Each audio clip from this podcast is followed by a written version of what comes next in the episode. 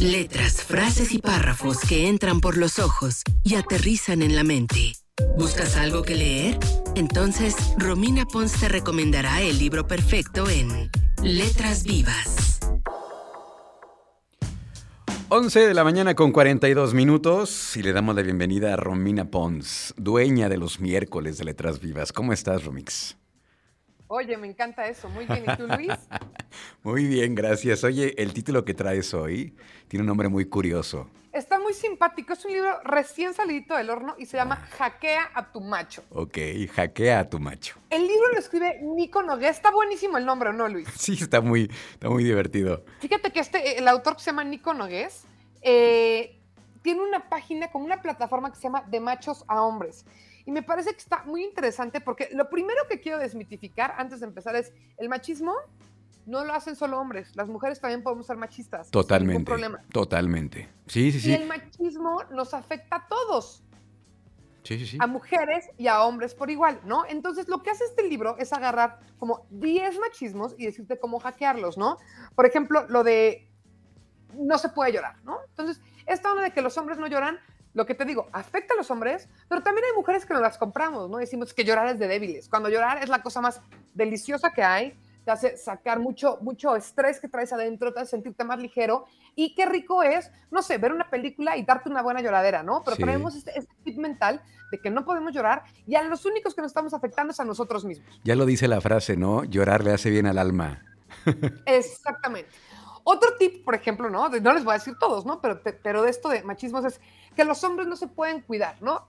Entonces, eh, las mujeres podemos ponernos cremas para no tener arrugas, cuidar nuestra pancita, eh, ropa que nos veamos bien, y los hombres no, porque eso no es de hombres. Y eso es tonto, y, o sea, no sé si tú lo has hecho, eh, Luis, pero cualquier hombre que me esté escuchando, si nunca se han hecho un pedicure, no saben lo que se están perdiendo, porque no es de cómo se le ve la uña, es de que te masajeen el pie, es una delicia. Sí, fíjate que el otro día iba por, por, la, por un centro comercial aquí en León y, me, y me sentí extraño porque me decía, amigo, ven, ven, ven, te quiero vender una crema, ¿no te pones cremas? Y yo, no, pero no sé, y como que ya está muy dentro de nosotros esta, esta cultura, ya lo traemos, no nos damos cuenta. Sin embargo, cada vez hay más, más, más chavos, más hombres que se cuidan, que, se ponen este tipo de productos en la piel y cada vez es, es más, eh, pues se está normalizando de alguna forma, ¿no?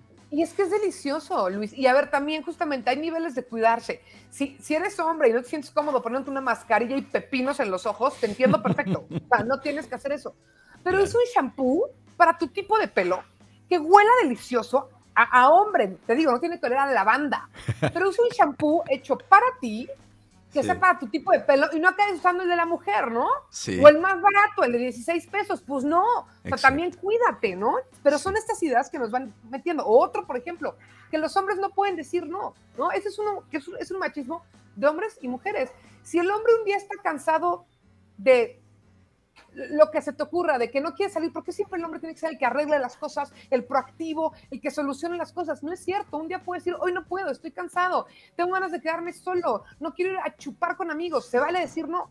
Claro, sí, Totalmente también. Sí, y también hasta, hasta en el momento de la intimidad, ¿no? También. Por supuesto, Luis. O sea, no tienen que ser siempre bestias sexuales los hombres. Claro, totalmente. Muy bien.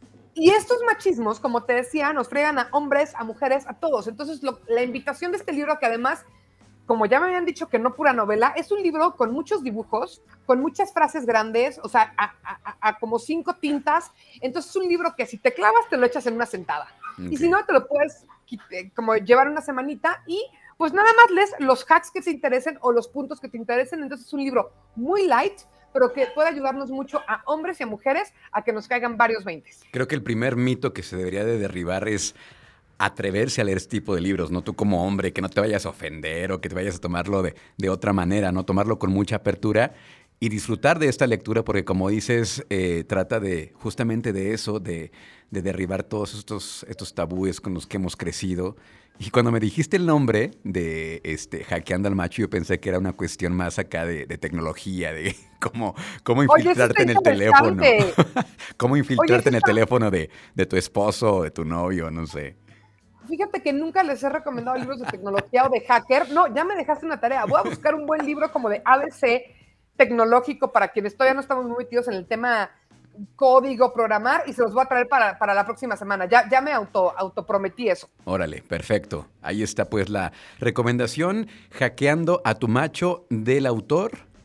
Nico Nogués. Nico Nogués. Perfecto, que ya está disponible y dice Romina que está recién salido del horno. Recomendación de este miércoles de Letras Vivas. ¿Cuáles son tus redes sociales? Porque ya las están preguntando ahí en, justamente en las redes sociales, que cómo te encuentran. Por supuesto, arroba Romina Pons, Pons es P-O-N-S. Y así estoy en Twitter, en Instagram, en Facebook, en todos lados. Excelente. Pues muchas gracias, Romix, por estar acá y nos escuchamos el próximo miércoles. Claro que sí, Luis, gracias por el espacio y aquí andamos. Escucha, escucha, Trión, sé diferente.